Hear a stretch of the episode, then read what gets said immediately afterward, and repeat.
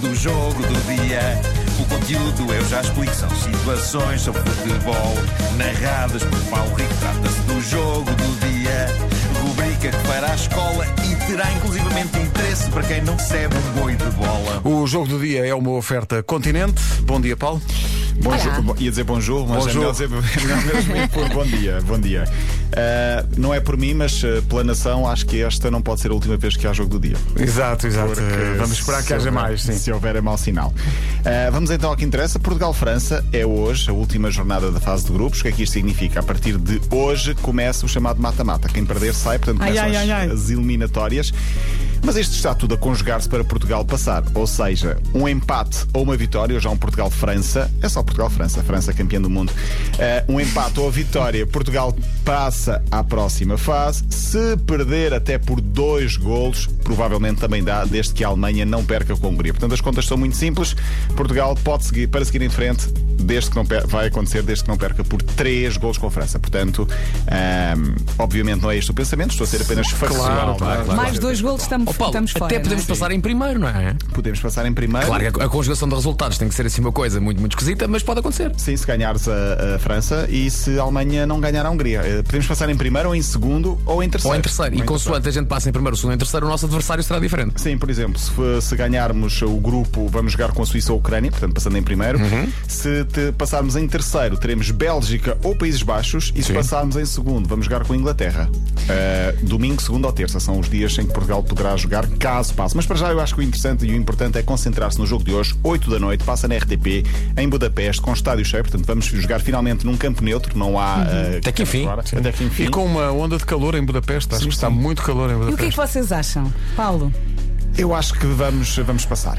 achas? Acho, acho. Olha, ele está confiante. confiante. Eu Muitas acho que- hipóteses, Isso não é? não É quer passarmos dizer- bolas. Isso não quer dizer que vais ganhar o jogo hoje. Sim, atenção. sim, sim, sim, sim, sim. Mas eh, quer dizer que, que podemos passar e em princípio, aliás, a toda a organização do, do Euro está feita para que os melhores terceiros passem, portanto, em princípio, de, passarás. de 24 seleções já não passam 8, portanto. Portanto, eh, quer dizer, era seríamos- mau- muito mau sinal, não é? Mas também se não marcarmos, ou se, não, se, se perdermos por mais de 3 com França, se calhar não estamos lá a fazer nada. Exatamente. 4 da Alemanha e 3 de França. Ronaldo, Partilho dessa lógica. Ronaldo nunca marcou a França em seis jogos oficiais e só ganhou uma vez o tal jogo em que apareceu ah, aquele mosquito e acabou por. eh, Era uma traça. era uma traça, era uma Oh, Paulo traça. Rico. Era uma traça, era uma traça. mas já marcou muitas vezes ao guarda-redes eh, francês, o Lloris, na altura pelos clubes, pelo Real Madrid. Espectadores atentos ao jogo, além de todos os portugueses, os familiares de Griezmann, o francês, porque ele tem família francesa, o avô jogou no Passos de Ferreira eh, e ele tem família em, em Portugal e, portanto, hoje, 8 da noite, Portugal-França, o outro jogo, Alemanha-Hungria. Os oitavos de final, já sabemos, é então de sábado a terça. Resta dizer que todas as contas, resultados, os grupos, as notícias, está tudo no nosso site em radiocomercial.ol.pt barra Euro 2020. Muito rapidamente, outras notas do europeu. A UEFA proibiu a iluminação com as cores do arco-íris no estádio do Bayern de Munique, onde- onde hoje há um jogo. Tem causado muita contestação e muita polémica na, Oh, na- minha mãe do céu. no mundo inteiro.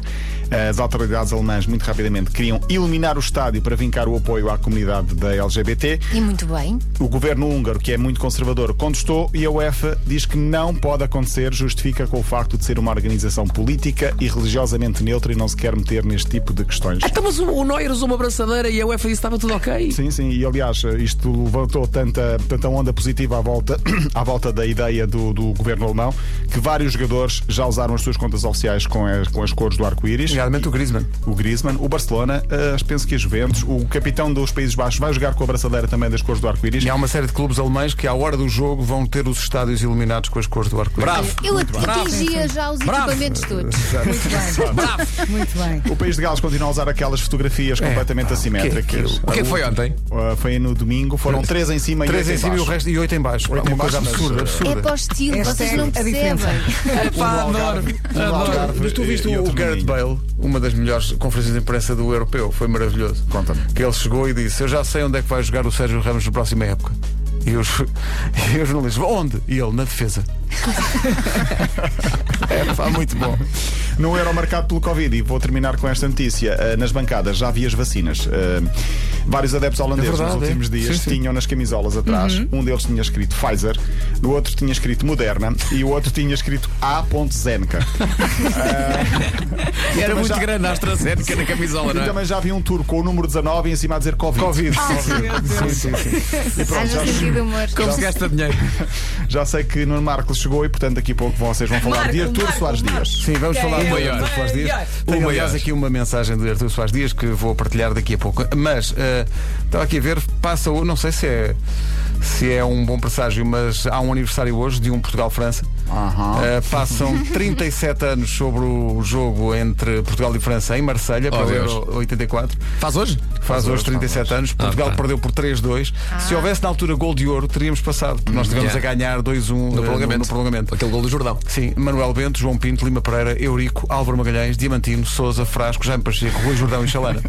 Foi o nosso. o Mas nosso isso não se onze. vai repetir porque É- nós não podemos sofrer mais é É a dois. não minha primeira grande memória de futebol. Também é, é uma é das primeiras minhas, foi um A minha grande também. desgosto. Pá, ainda E hoje. eu lembro-me que chorei. Ainda hoje, quando está a dar esse jogo, esse resumo, e está 2-2, e o Álvaro pega na bola e vai para o Tu ataque, dizes, eu "Epá, começo, Álvaro, o que é que estás a fazer? Deixa-te estar sossegado. Volta para trás, Álvaro! Deixa isto, deixa isto ir para o- ir para os penaltis. Olha pá. Platini! Oh, Vasco, Vasco e Pedro também choraram. Chorei, chorei. Eu não, eu eu, não. eu era, era miúdo, chorei neste dia. Eu aqui não- não tenho memória deste jogo. Portugal perdeu 3-2, teve a ganhar 2-1. Eu adoro ouvir estas histórias. É que é mesmo Foi a minha emocionante. primeira memória futebolística. Sim, sim. é E verdade. se for preciso, veem Eu um lembro onde filme e não estava. choram. Sim. Faz hoje 37 anos e eu lembro-me o que é incrível porque tinha pai um. E eu tinha menos- Belas contas, menos Ana. 10. É isso, é isso. Datas do jogo E, do e dia. nessa seleção todos davam mal, era Pois é, incrível. era, era incrível. Havia grupinhos e grupetas. Meu Deus. Piadas por Paulo Rico, trata-se do jogo do dia.